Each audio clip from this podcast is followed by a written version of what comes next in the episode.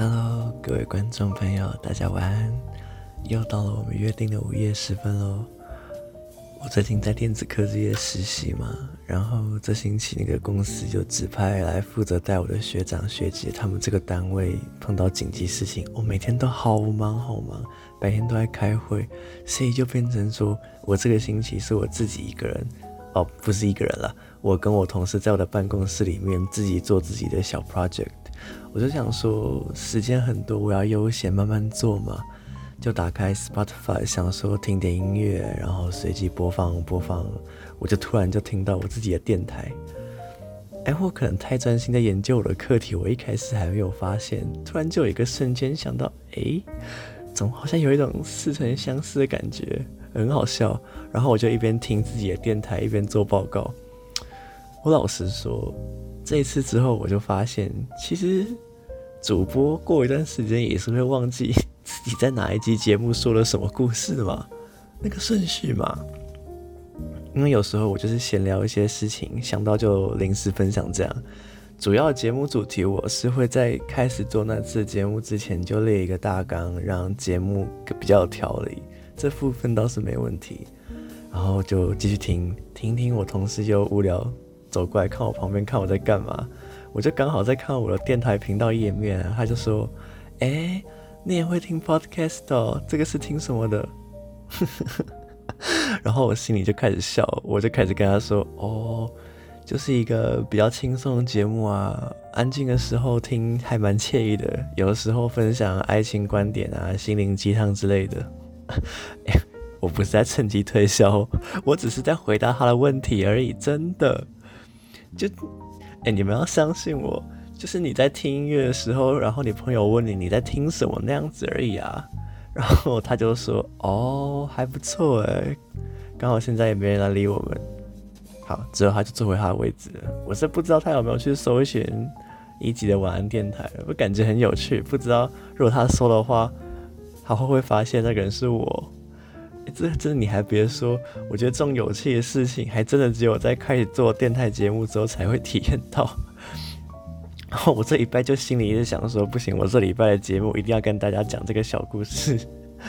好，那今天也非常开心能够在这个 Friday night 的美好时光跟大家一起 say good night。这里是一起飞的频道的晚安电台节目，我是 Ken，非常欢迎，也感谢大家今天也来到这个属于你。也属于他的睡前晚安频道。那今天要带给大家的是一个我的故事和一碗心灵鸡汤，献给每一个你，也献给我自己。它的主题是创伤之后。在一开始，我希望大家都可以跟我一起做一件事情，不管之前你都经历了一些什么，先去看看镜子，对着自己说一声辛苦了，你是最棒的。虽然今天主要要聊的事情是在友情、亲情、爱情之类的人情交际中受到的创伤，但是我想，就算撇除这些，每个人一定都有在生活中感受到困顿啊、不公平，嗯，甚至是被各种事情同时压在一起，难受的喘不过气来的时候。老实说，我现在正处在这个风暴之中，一会儿会跟大家分享，但是我想要改变。我想要抵抗这些，所以我告诉我自己，我一定要勇敢起来的话，我就必须要踏出第一步。我觉得有的时候一些实际的动作会胜过一动都不动，坐在那边胡思乱想。我的方法还蛮简单的，我站起来，走去镜子旁边，看着里面的自己，就捏他两下，大声的告诉他：“你一定可以，你是最棒的。”很神奇哦，我觉得这样一个简单动作就是。虽然它其实也很微弱，不过它确实可以让自己的齿轮有种重新转动起来的感觉。那么接下来还请大家先听我说一个故事。差不多四年前吧，我跟那时候交往三年的前女友分手。那以下这个人我都称为 F。你知道，就是学校的分数评比有 A、B、C、D 嘛？那什么是 F 呢？好，就这样。这个人在这三年之间给我的人生带来了非常深的伤害。皮肉之伤很简单就能复原了，但是心里的伤害却不是这样子的。我曾经也觉得，也许时间过得久了些，总有一天会恢复的吧。但是，一晃眼也过去四年多了，我却还是经常被一些字词，那些他曾经用过的字词，然后地点，还有一些气味，轻易的勾起那个噩梦。我很害怕想起来，所以我几乎不会跟别人提起这段过往。不过今天。我已经决定好要和大家一起勇敢面对那些惨痛的过去。这一次我绝对不会退缩。各位观众朋友，我有先见之明，我知道等一下我讲故事很有可能会禁不住一个情绪上来，语带哽咽也说不定。如果真的这样子的话，希望大家不要太介意。那我们就开始吧。呃，我们是高中同学。高三的时候我们在一起，其实高一高二的时候还没有怎么注意到这个人，就是觉得哦是一个很文静，大家只要跟他讲话，他就永远都是笑笑的，所以在他大家眼里看起来，他算是一个平易近人也很善良的同学，基本上谁也不会把他跟一个心理施暴者还有恐怖情人联想在一起，当然我也是其中一个嘛。高三的时候，因为考学测关系，那个班上的座位就是固定不会换，怕怕大家东西很多要搬来搬去也很麻烦，然后就是会浪费很多时间这样。那总之那个时候他座位刚好就坐在我正后方，那也因为这样子就开始慢慢变熟，好中间就。这些就先省略嘛。但其实也，我们是没有经过一个谁告白的过程，也没有特别确认过什么。总之就是默认在一起这样子，然后一起上学，一起放学，就跟大部分高中情侣一样。我本来是搭校车上学的，因为我们学校在呃郊区，还蛮远的。然后我那时候哎，其实还没有公车会开到那边，我要转很多线我才会到那边。我就是。为了想要跟他一起上学，我就不搭校车了，我就会差不多五点四十吧，我就摸黑我就出门，就去搭最早一班的公车，先往他们住的那个方向先过去那边，然后找到他之后，我们再一起转其他公车，之后在另外一个地方再转下一台公车，再。才回到学校附近，之后还要再爬一段山路才会到我们学校那边，就是真的还蛮偏远的这样。然后美好的时间其实也没有持续很长，就差不多应该不到两个月吧。对，这段感情持续了三年，可是真正美好的时间就是，我觉得我在谈恋爱的时间大概不到两个月，我记得太清楚了。那个时候是学测成绩寄简讯的日子，所以很好推算。重点是我先讲个先决条件，因为我之前是学生会长，所以学测完之后，我陆续有安排一些经验传承的活动，会带学弟学妹他们去学一些办活动之类的技巧。有一天在学餐吃午餐，好，这一天就是一切事件的最开始的地方。我就跟新任的学生会美宣部长，还有我这一届的美宣部长，就一边吃饭一边讨论事情。当时那个 F 他也就一起坐在旁边这样。后来讨讨论完，准备要换去跟新任活动部长做交流，离开食堂的门之后，F 用力的把餐盘摔在地上，然后拿起来又砸地上砸了一次。我当时是完全吓傻了，所有旁边人都在看。如果大家还记得我前面说到他平常是一个文静属性的人，大概就会懂为什么大家都会吓到了。尤其是我，我马上去问他怎么了，我一辈子忘不掉。他当着所有人的面前，用非常轻蔑、冷嘲的语气说：“哼，声音那么难听，还好你在这边开口讲话哦。哎，好了啦，我不想听见你那个难听的声音，你赶快把那张餐盘捡起来放好走吧，大家都在看的啦。啊，对了。”你声音那么难听，还是别说话了吧，以免大家以后听到不舒服。当然，你们可以想象我当时听到这段话的时候，我的是什么样子的心情吗？我首先我，我觉得可以先讲几个点。但第一点就是反差太大，我从来不知道他会有，他是会是一个这样子的人，因为刚刚前面有讲到他是什么属性的人嘛，大家看起来。然后再来就是。我们才刚在一起没有两个月，那时候应该是属于最热恋期的时候嘛，就是刚贴进去里面，然后再来又因为我是学生会长，全校没有人不认识我，所有在场的人通通都亲眼见证了这一切。后来这件事情几乎是用最快的速度在学校传开来。就这一些加在一起的时候，我整个就是完完全全不知所措，就是心里非常非常难过。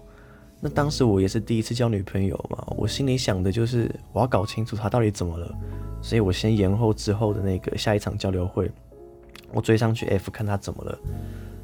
哇，她一看到我就开始说：“哦靠，在你发出难听的猪叫声之前，我先让你安静好，拜托你不要发出声音，会吓到人好不好？”我真的已经快要在原地崩溃了，知道吗？因为我完全不知道发生什么事情，他就突然变成一个很奇怪的样子，我完全回不了神，我就是处于行尸走肉的状态吧。后来回到教室之后，所有人都来问我刚刚到底发生什么事情，我没有办法搭上话，因为我被骂到，我相信我的声音很恶心，会让大家感到不舒服，所以我不敢发出声音。后来在那之后，我只要上学或者放学，我走在路上。我就会听到后面的人在窃窃私语讨论我的事情，我我很想跟他们讲话，但是我又不敢，因为心里已经有那个浅浅的阴影在。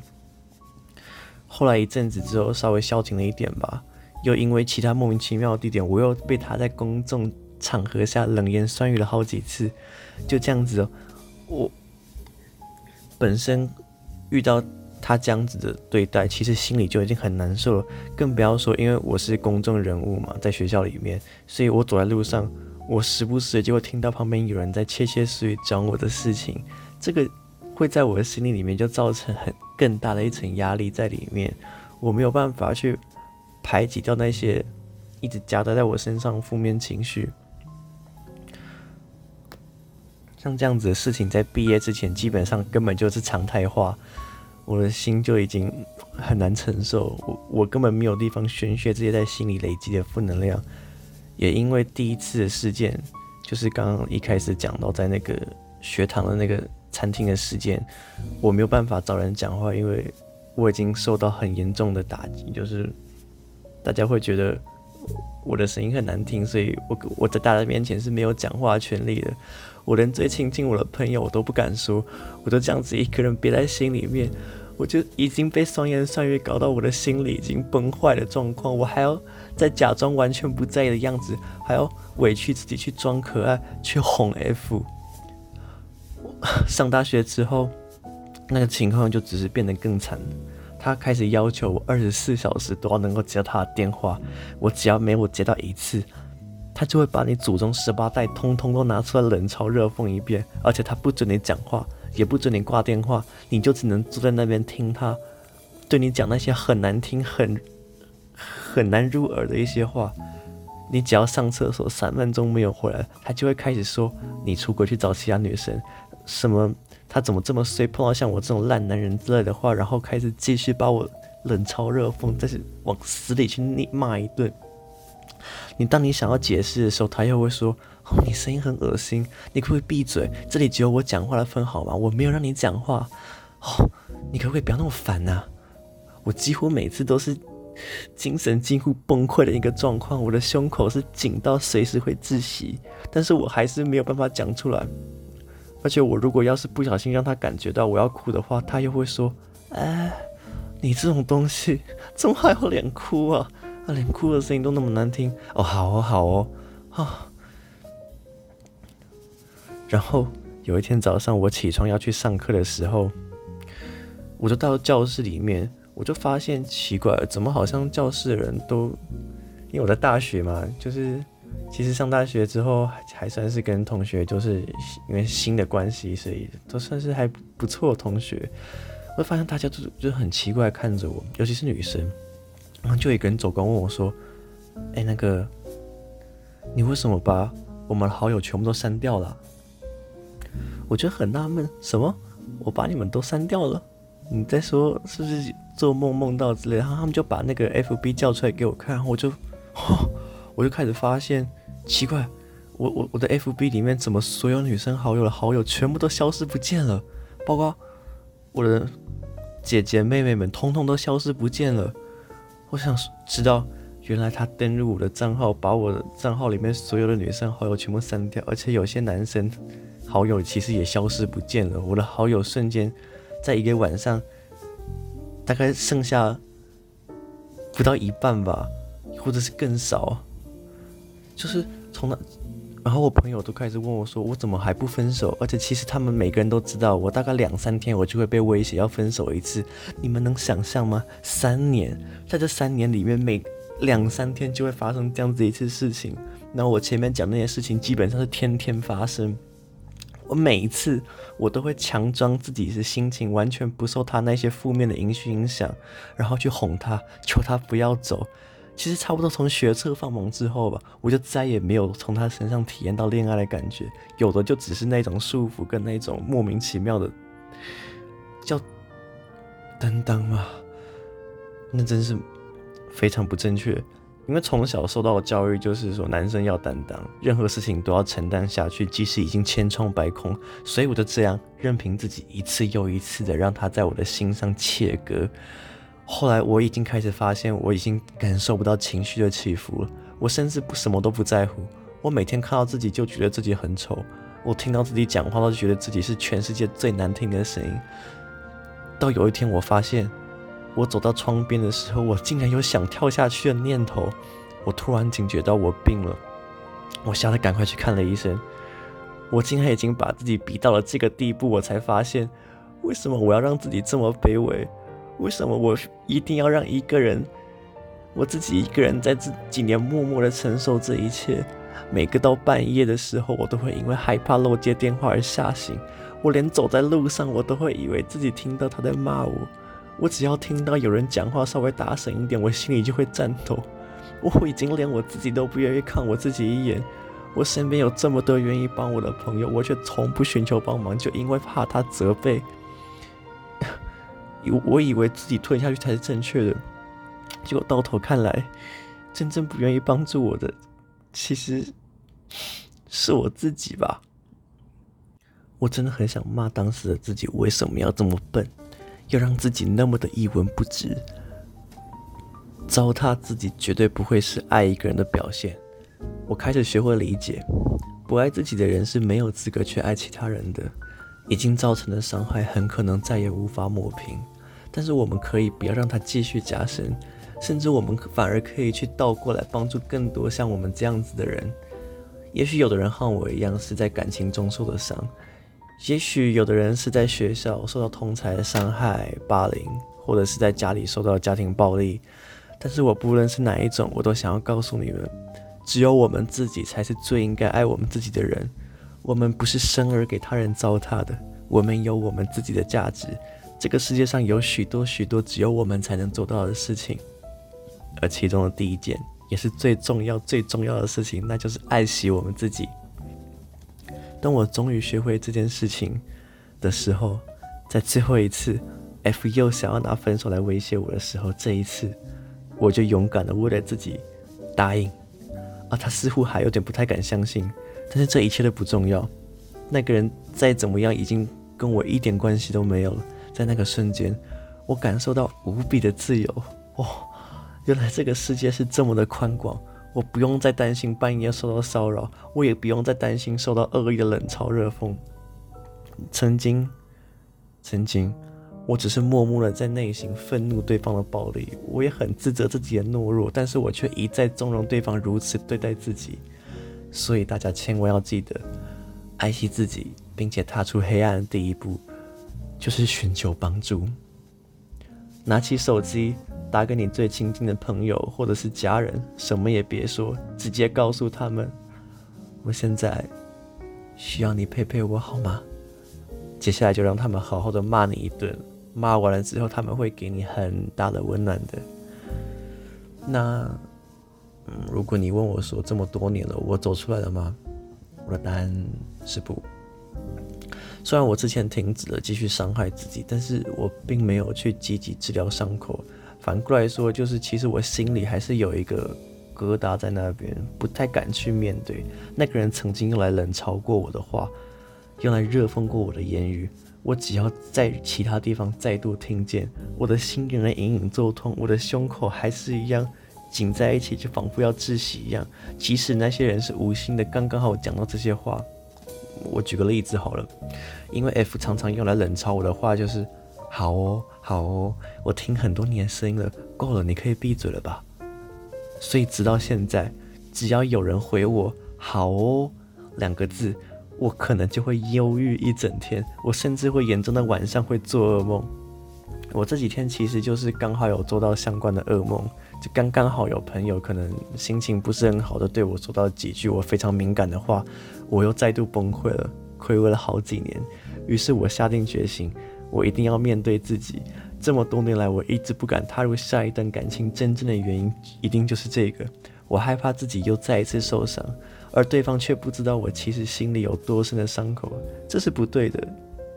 各位亲爱的观众朋友们，这一刻起，我们一定要勇敢地接受自己，并且面对挑战。正像我现在正在做事情一样，我想要透过这个节目，强迫自己不再害怕回想这段过去。我要面对它，让我有一天不再向这个悲惨的过去低头。再来就是，我想要跟大家讲，永远不要孤军奋战。今天早上，我向我最好的朋友寻求了帮助，我被他好好的教育了一番。我觉得我学习到了很多很多。我不否认你可能会感到孤单，但是我想告诉你，你其实并不孤单。最后一点，我们一定要找到情绪的出口。我们必须要了解到的事情是，我们会将自己的心逼到现在这样子的绝境，那一定是因为我们什么都往自己的肚子里吞，吞久了，我们心就会疲惫。因此，寻求朋友帮助、看电影、运动、聊天等等，我觉得都是很重要的。还有一件事情至关重要，我希望大家都一定要记得的：当我们情绪不好的时候，千万不要把它转换成冷言冷语到你身边的任何人身上，想用这样子的方式来间接告诉别人你心情不好。那万一你如果碰到的人刚刚好就是像我一样，或者是像你一样，受过心理严重创伤的人，这样子的行为，无疑就是一把锋利的利刃，直直插在他的心坎深处。心情不好要传达给朋友的方式，其实并没有那么困难。就像我一样，直接说：“我心情不好，可以陪陪我吗？”如果真的不方便当下说，想要用暗示的话，我们就尽量选择使用没有攻击性的方法。当我们不想再陷入鬼打墙，那就先改变自己。我们才不会吸引到同一类的人。最重要的是，我们必须要知道我们自己到底需要的是什么。还有就是走出第一步需要的勇气。准备好了之后，那我想我们就可以大胆的去爱一个人了。亲爱的观众朋友们，我也想要真诚的跟你们说一声谢谢。你们喜欢我的频道，还有私讯给我的鼓励，让我重新认识了自己的价值。你们让我知道这个世界上是有人需要我的。所以今天我就决定这样做一个节目，希望能够帮助到更多心里曾经受到创伤的朋友。别忘了要勇敢寻求帮助，不要孤军奋战，找你的朋友、家人。如果真的身边没有人可以寻求帮助了，请不要犹豫，立刻私讯我吧，我会尽我的全力来帮助你们的。所以为了自己，现在就笑一个吧。这个微笑就是送给我们所有人最棒的礼物了。哇，一口气就讲了这么多这么多。今天没有想到讲这些故事就花了这么多时间，以前从来没有做过一期这么长的节目，不知道有没有人听到现在的？如果你听到现在的话，再说一次，谢谢你们。那我们转换一下心情好了，就是之前我我刚刚有讲到说，我常接到那个 F 的骂人电话嘛，就有一次我晚上我练球不在，就他一直对我夺夺命连环 call，我朋友就帮我接起来，想说要跟他说我不在，结果他一接起来，F 就直接在接通的那一个瞬间就开始破口大骂。我朋友就在那边被骂了很久，一直找不到跟他机会跟他说他不是我，他就在那边被骂超久。从此之后，他就对我电话有阴影。他以以后只要看到我电话响，他就会离得远远的。就有时候我们还会讲到这件事情，就觉得很有趣。好，那就是一个小插曲啦。那，我想今天这期节目应该就差不多到这边告一个段落了。真的很开心可以在这个 Friday night 尽情的跟大家畅聊，谢谢大家。如果大家有什么想听我讨论，或是想跟大家分享的心情故事，欢迎到 IG 上面来一起聊聊。那最后在这边祝大家都能有一个美好的周末。我是一级晚安电台节目的主持人，我是 Ken，我们下次再见，晚安，拜拜。